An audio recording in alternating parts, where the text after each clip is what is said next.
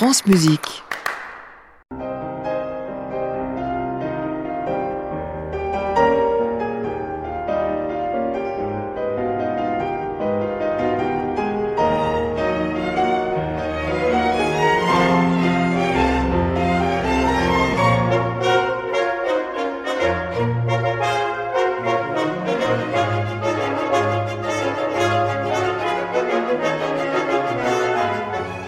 Carrefour des Amériques.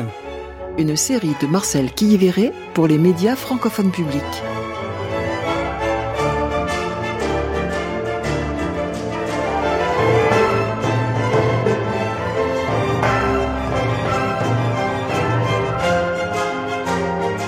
Reinaldo Arenas, le poète avant la nuit.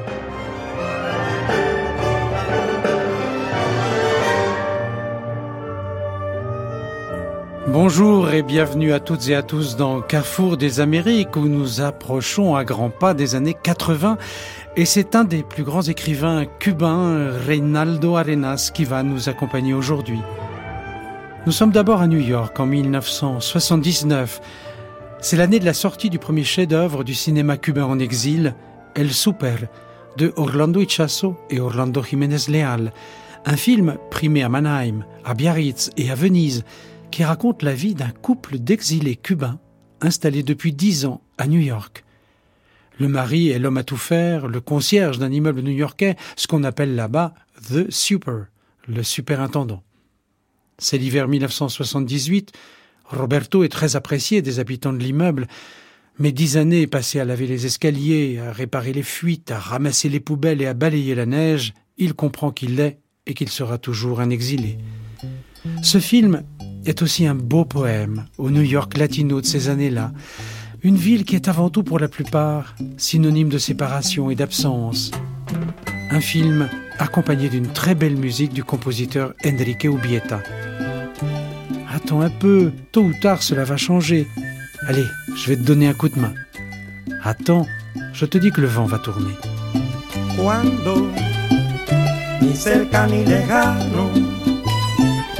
Ni tarde ni temprano, espera tu momento, que Dios te dé una mano y cambie el viento.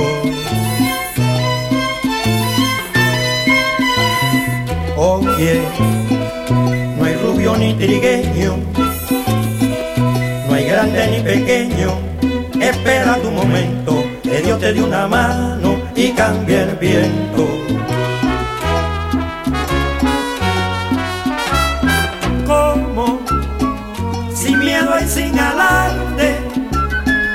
No hay guapo ni cobarde, espera un momento, que Dios te dé una mano y cambie el viento. Mira, no hay juicio sin testigo, no hay crimen sin castigo, espera tu momento, que Dios te dé una mano y cambie el viento.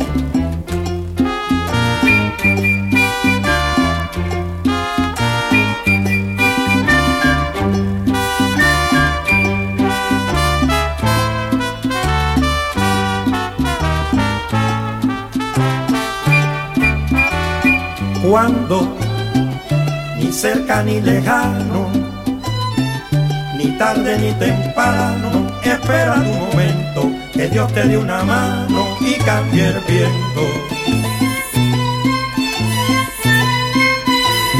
Oye, no hay rubio ni trigueño, no hay grande ni pequeño, espera tu momento, que Dios te dé una mano y cambie el viento.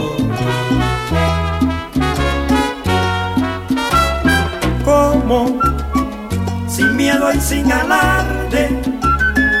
No hay guapo ni cobarde, espera tu momento, que Dios te dé una mano y cambie el viento.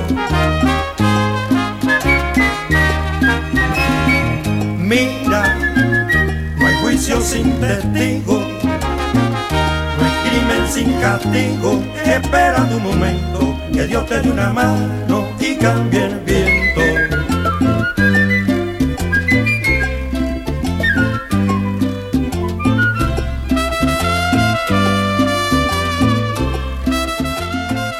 Ubieta est un compositeur cubain excellent, peu enregistré hélas. Il s'était établi aux États-Unis en 1967 où il est mort en 2015. À Cuba, après le tragique retour en 1975 des soldats de la guerre d'Angola, guerre inutile où dix mille de leurs camarades ne sont jamais revenus, il y a comme un peu d'accalmie dans le ciel cubain, et dans la musique cela s'entend. Les compositeurs de musique de concert écrivent surtout des œuvres néoclassiques en particulier quand il s'agit de commandes officielles. Mais il s'essaye aussi aux expérimentations électroacoustiques, à la musique concrète, voire à la musique aléatoire. Curieusement, ils reviennent toujours très vite à leurs racines cubaines, avec des musiques qui touchent vraiment leur public. Harold Gramaches, le monsieur musique officiel à Cuba, a tenté avec peu de bonheur, il faut bien le dire, toutes les expérimentations possibles, mais il fait constamment référence à sa propre sérénade pour cordes de 1947, si classique. En 1960, il entend l'œuvre d'un de ses disciples, qui s'inspire non plus des musiques expérimentales, mais des puntos et tonadas populaires, ces mélodies des campagnes cubaines à la fin du XIXe siècle où les chanteurs répondaient par un refrain aux improvisations du soliste, comme le fait ici le violon solo à l'ensemble des cordes. On écoute Harold Gramaches. J'ai eu un élève qui a été mon disciple dès son adolescence, de grand talent, que j'admire beaucoup, qui s'appelle Carlos Fariñas.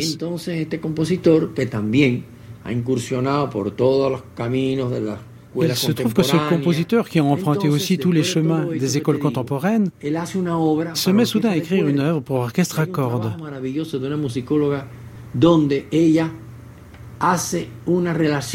une musicologue y a perçu une parenté entre ma sérénade pour cordes et cette œuvre de Carlos Fariñas qui s'appelle Punto y Tonada.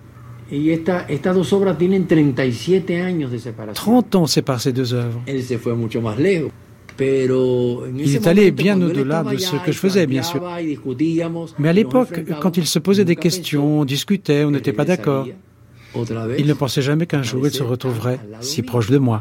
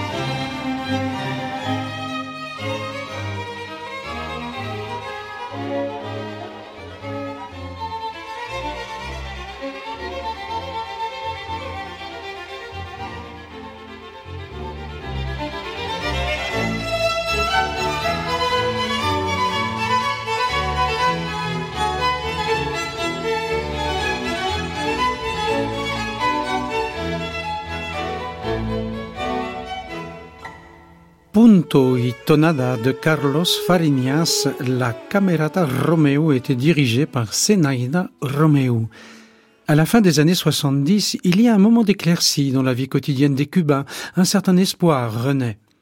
Castro libère 3000 prisonniers politiques, dont son compagnon de lutte dans la Sierra Maestra, Uber Matos, un révolutionnaire authentique qui a croupi 20 ans dans les pires prisons du pays.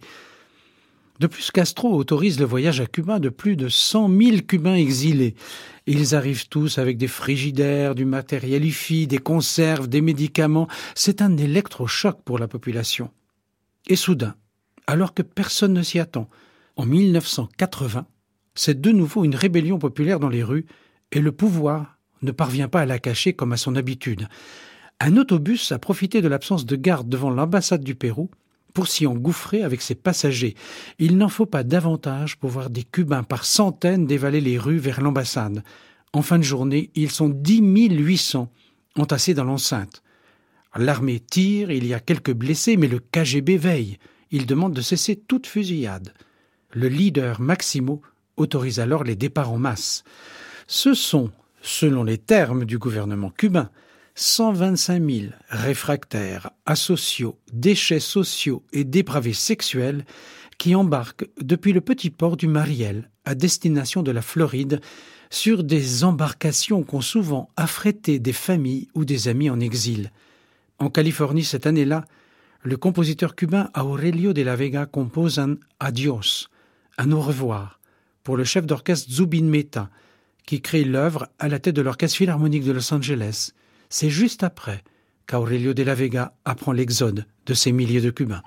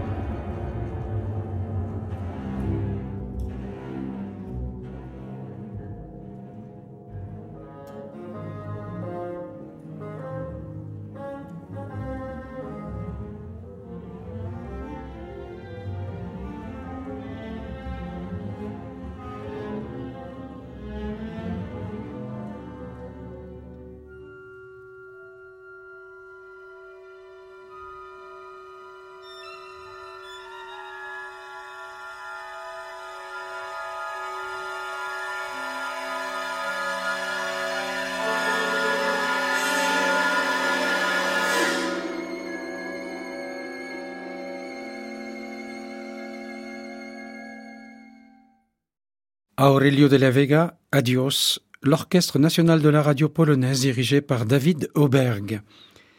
En avril 1980, l'écrivain Reinaldo Arenas parvient à se glisser parmi les candidats à l'exil au petit port du Mariel et à rejoindre les États-Unis.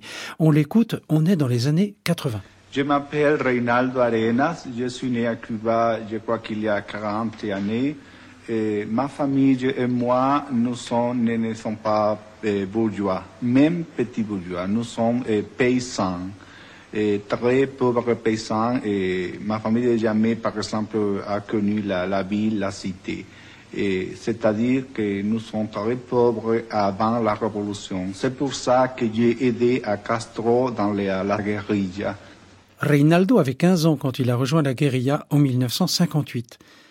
Après la victoire, très fidèle à la Révolution, il s'entasse régulièrement avec ses camarades boursiers du gouvernement dans les camions qui les mènent à la Havane pour acclamer le commandante place de la Révolution. Le 21 août 1968, il apprend l'invasion de la Tchécoslovaquie par les soviétiques. Ses convictions sont mises à rude épreuve. Il est alors employé à la Bibliothèque nationale de la Havane, où il lie amitié avec l'écrivain Lessa Malima et surtout avec Virgilio Piñera qui devient son mentor. Son premier roman est primé par l'Union des écrivains en 1967. Il rencontre alors à La Havane le peintre Jorge Camacho et son épouse Margarita qui vivent alors à Paris. Il lui propose de faire éditer ce livre en France. Arena a 23 ans, il accepte. C'est la sortie aux éditions du Seuil d'un roman inédit, Le Monde hallucinant, qui va déchaîner les foudres du gouvernement cubain. Reinaldo Arenas est alors traqué, interdit de publication et incarcéré. C'est ce qu'il raconte dans ses mémoires intitulés Avant la nuit, qui ont inspiré en l'an 2000 le film de Julian Schnabel, où Javier Bardem incarne un Reinaldo plus vrai que nature.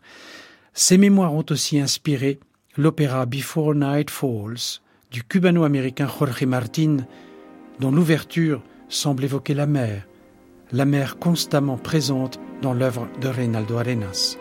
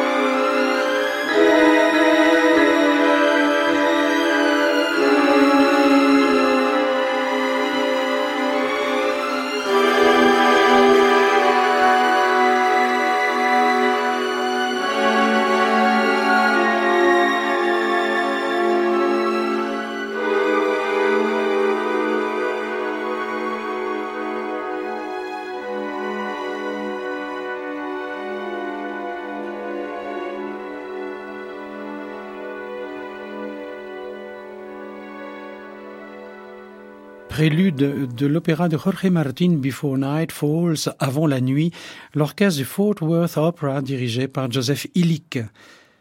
Exilé aux États-Unis, Reinaldo Arenas contracte le sida. Il parvient à lutter contre la maladie pour terminer ses mémoires. Il meurt le 7 décembre 1990. C'est peu après que Jorge Martin décide de composer un opéra à partir de ses mémoires. Jorge Martin est né à Cuba en 1959.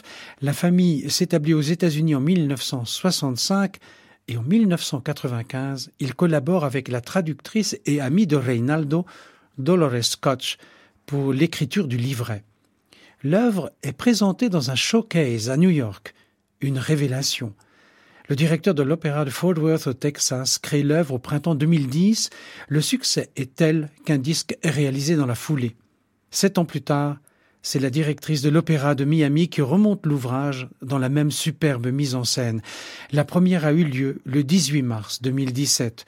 La salle entière a accueilli l'œuvre par une standing ovation. La musique de Jorge Martin, américaine et tropicale, est très cohérente en son incroyable diversité. Je crois que mon enfance a été d'une splendeur unique, écrit Arenas au tout début d'avant la nuit. Elle s'est déroulée dans la misère absolue, et en même temps dans une immense liberté, dans la forêt, entourée d'arbres, d'animaux et d'apparitions. C'est l'une des premières scènes de l'opéra, quand ses amis convient Reynaldo à danser autour des voix de la nature qui invitent à la liberté, danse interrompue par ses tantes en furie, scandalisées par tant d'indécence, alors que les jeunes rejoignent le maquis pour lutter contre Batista. De courts thèmes inspirés de la musique populaire parcourent l'œuvre, et soudain, alors que la musique est puissamment dramatique, quelques accents de Broadway rythment plusieurs fois l'opéra.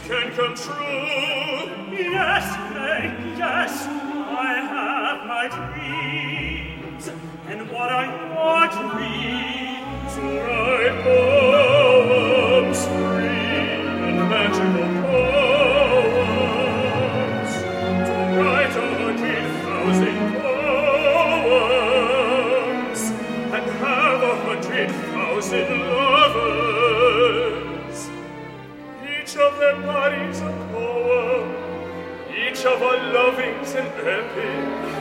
Each of the memories of power, each of our lovings and epic.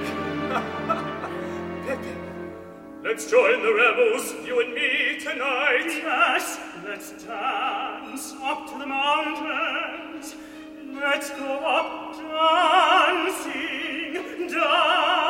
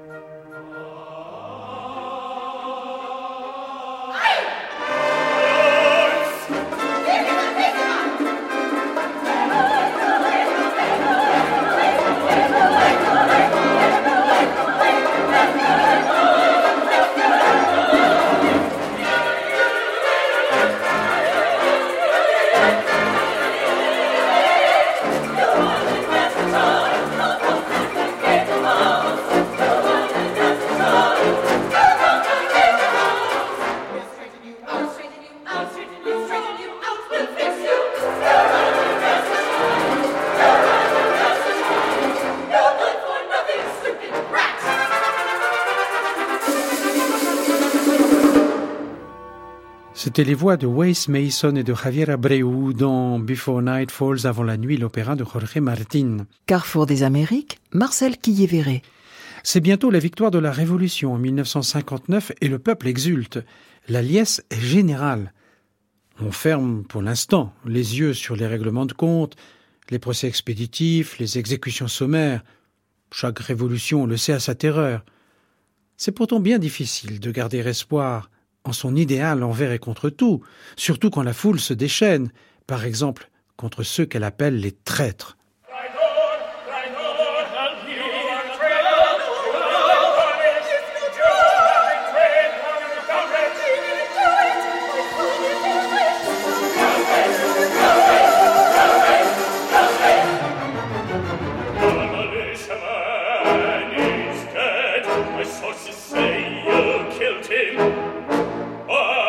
shall do it. Who can you orders? Who helped you?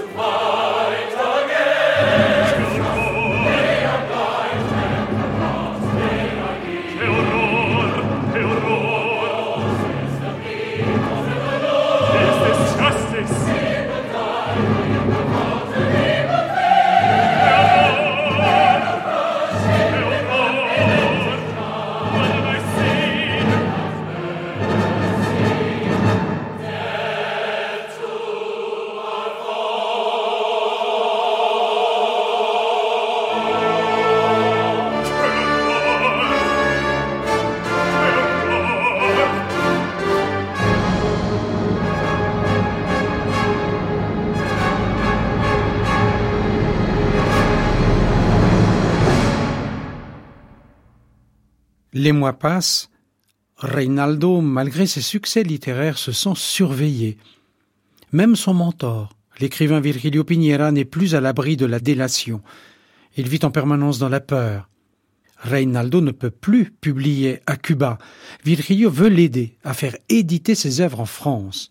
Il connaît quelqu'un qui pourrait faire sortir clandestinement les manuscrits.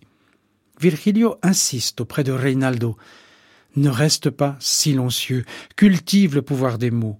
La beauté ne craint pas de faire briller sa lumière face au visage odieux des dictateurs. Reynaldo, son copain Pépé et Virgilio chantent leur île en souffrance, Our Unhappy Island.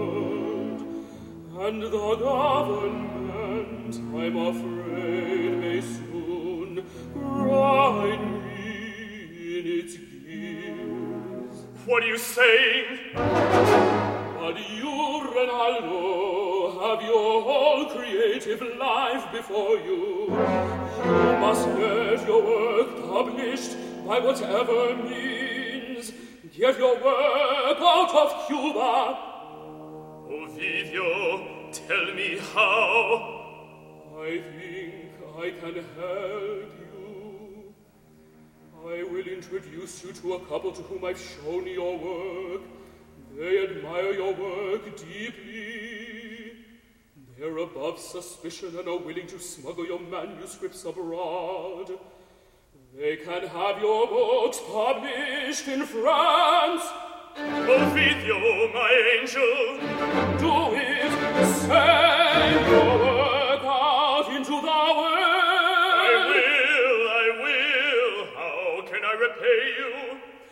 Scendi là!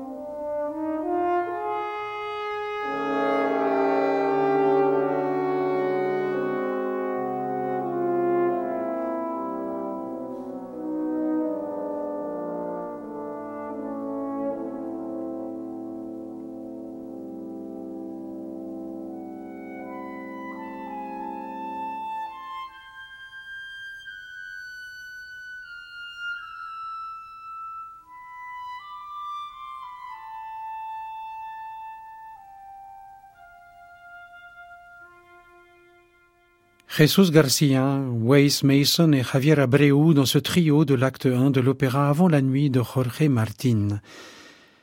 À la fin de cet acte, Reynaldo parvient à cacher ses manuscrits, mais il est trahi par un ami, arrêté et enfermé au fort du Morro, où s'entassent les prisonniers. Un de ses livres est publié en France. Il est alors interrogé sans cesse et soumis à des traitements inhumains jusqu'à ce qu'il signe son autocritique. Tout ce temps, il a entendu les cris et les plaintes des prisonniers. J'ai été interné au Morro pratiquement un an. Mais à partir de 1979, cette prison a été fermée. Cela semblait scandaleux que la prison la plus sordide de Cuba, face à la Havane, à l'entrée du port, où les bateaux jetaient l'ancre, et qui était de surcroît un lieu touristique. À côté du Morro se trouve la prison de la Cabana construite aussi aux alentours du XVIe ou du XVIIe siècle. C'était une des prisons politiques les plus sinistres de Cuba, puisque c'était là-bas qu'on fusillait. Au Morro, on ne fusillait pas. Quand on transférait quelqu'un à la cabane, on se disait que c'était la dernière fois qu'on le voyait. Même une fois libéré, Reynaldo restera toujours hanté par les voix et les plaintes des prisonniers dans la forteresse.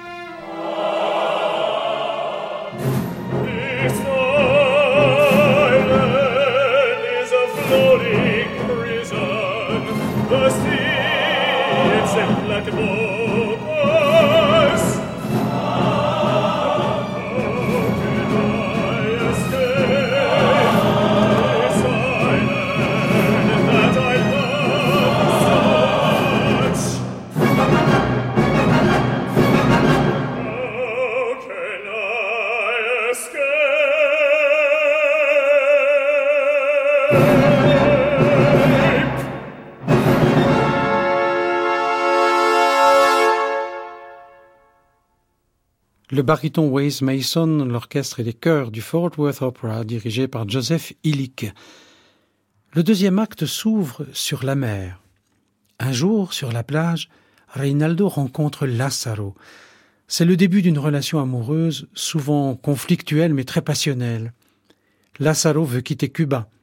Il parvient à obtenir un visa de sortie du pays. La séparation est douloureuse, mais Reinaldo est heureux qu'il puisse être libre enfin. Je t'attendrai là-bas, Rinaldo.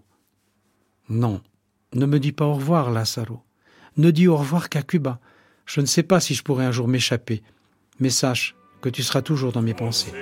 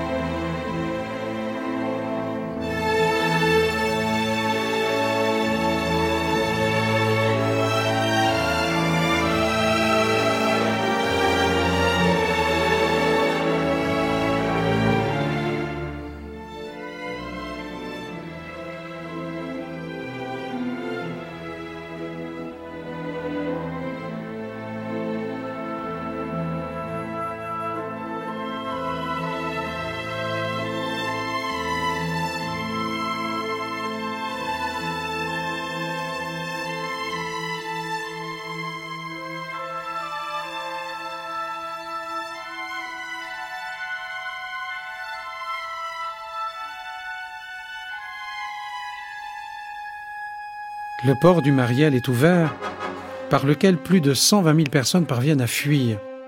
Reynaldo réussit au dernier moment à se mêler à eux et à tromper la police politique chargée d'éviter qu'un dissident se glisse dans la liste des candidats au départ. Dans l'opéra, le fantastique se mêle à la réalité. Les muses de Reynaldo lui glissent à l'oreille. Change le E en I.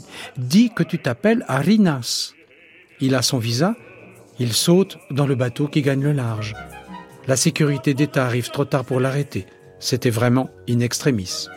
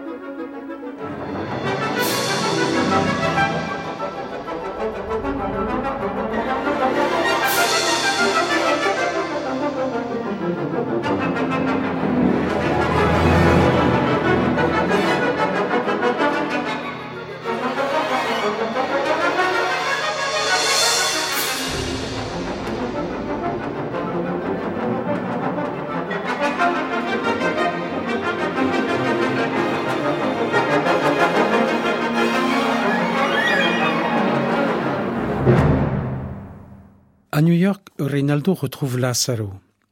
Mais bientôt, dans son exil malheureux, le sida vient à bout de ses forces, et pourtant, il parvient à mettre un point final à son manuscrit de Avant la nuit, Antes que. On est en 1990, Lazzaro l'accompagne jusqu'au bout de son calvaire. Ce manuscrit est pour toi, Lazzaro. Envoie-le de par le monde. La nuit est tombée. Je suis prêt à mourir. Cuba sera libre. Moi, je le suis déjà.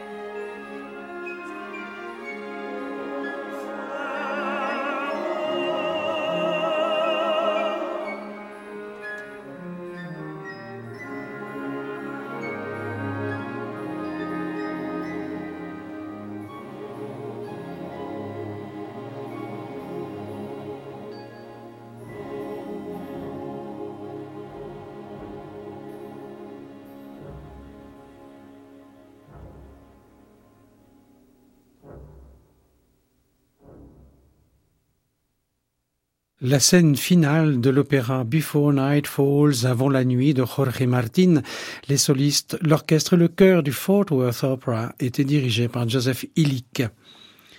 Et on revient à la Havane, nous sommes le 26 juin 1977, quand a lieu le dernier concert de la saison de l'orchestre philharmonique au théâtre Auditorium, sous la direction de Veronika Dudadova. Au programme, la symphonie pathétique de Tchaïkovski, le concerto pour soprano et orchestre de Glière et une rhapsodie de Svedlanov. L'Union soviétique est présente, on le voit, à Cuba. Le 30 juin, durant la nuit, un déséquilibré met le feu au plancher de l'orchestre. L'incendie gagne tout le théâtre. Seul est sauvé l'étage des archives, ainsi que quelques instruments et la belle façade du théâtre. En 1978, Alfredo Diez Nieto, qui a tant aimé ce théâtre, compose sa grande sonate pour piano, œuvre grave, ou sourd comme souvent dans son œuvre, une révolte obstinée.